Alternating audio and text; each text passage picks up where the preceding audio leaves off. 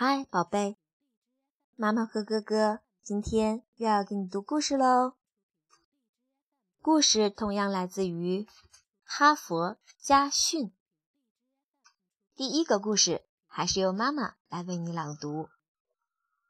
米莎太太的小费。第一次走出乡村的米莎太太，拖着两个很大的行李箱，走进了候机大厅，环顾四周，寻觅了半天，也没有找到说好要来接她的侄子。他轻叹了一口气，只好坐下来等候。因为刚刚做过肾脏手术。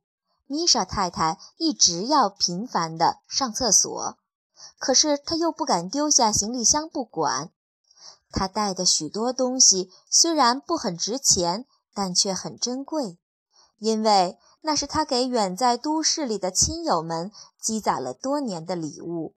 他只得一边忍耐着，一边焦急地东张西望，盼着侄儿早点出现。太太。需要帮忙吗？一个坐在旁边候机的年轻人面带微笑地问他。“哦，不，暂时不需要。”米莎打量了年轻人一眼。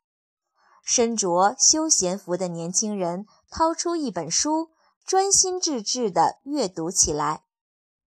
这个不守时的家伙，等会儿非得训斥他不可。米莎太太开始埋怨起来。又过了一会儿，米莎太太实在忍不住了，她向身旁的年轻人恳求道：“，请帮我照看一下行李，我去一趟洗手间。”年轻人非常愉快地点了点头。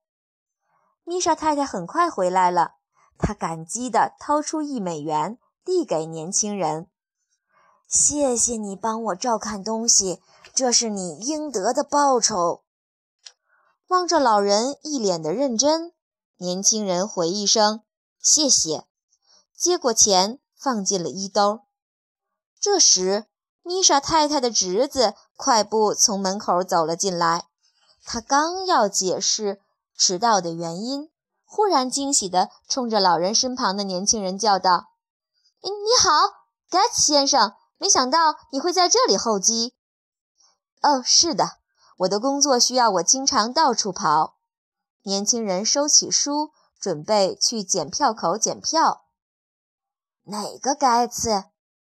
米莎太太不解地追问道：“就是我常常跟您说起的世界首富、微软公司总裁比尔·盖茨先生啊？是吗？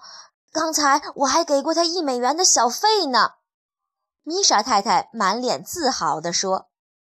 天啦！他真的接受了你一美元的小费吗？侄子惊讶地张大了嘴巴。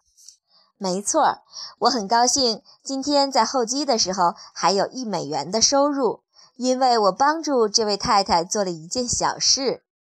盖茨回头坦然地答道：“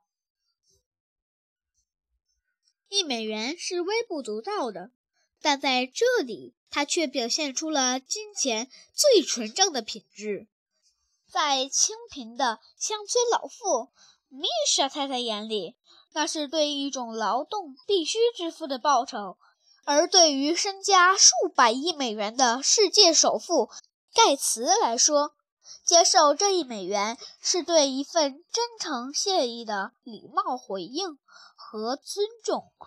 第二个故事由哥哥为你讲。迪卡尼奥的放弃，在英国的曼彻斯特城，英格兰超级足球联赛的第十八轮的一场比赛，在埃弗顿队和西汉姆联队之间进行。比赛只剩下最后一分钟时，场上的比分仍然是一比一。这时，埃弗顿队的守门员杰拉德在扑球时膝盖受伤。剧痛使得他将四肢抱成一团，在地上滚动，而足球恰好被传给了潜伏在禁区的西汉姆联队球员迪卡尼奥。球场原来的一片沸腾顿时肃静下来，所有的人都在等待。迪卡尼奥离球门只有十二米左右，无需任何技术，只要一点力量就可以把球从容打进对方球门。那样，西汉姆联队就可以以二比一获胜，在积分榜上，他们可以因此增加两分。埃弗顿队之前已经连败两轮，这个球一进，他们就将遭到苦涩的三连败。在几万现场球迷的注视下，如果算上电视机前的观众，应该是数百万人的注视下，西汉姆联队的迪卡尼奥没有用脚踢球，而是将球抱在了怀中。掌声，全场雷动的掌声，如潮水般滚动的掌声，把赞美之情献给了放弃射门的迪卡尼奥，或者说。是献给迪卡尼奥体现出来的崇高的体育精神：和平、友谊、健康、正义。二战时还发生过这样一件事：黎明时分，一个士兵伏在战壕里，手握着上膛的枪，瞄着敌人的方向。这时候，对方阵地上走出了一个人，士兵正要扣动扳机。突然发现那个人没有带枪，而且已经松掉裤子，开始小便。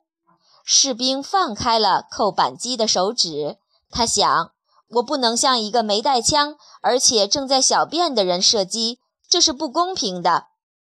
这个故事里的士兵，其行为逻辑和迪卡尼奥十分相似，他们这样做不能被解释为善良。实际上是一种比善良更理性的正义。对一个人来说，善良是可贵的；但对一个世界来说，正义具有更崇高的精神价值。因为多数时候，人们并不缺少善良，却缺少正义。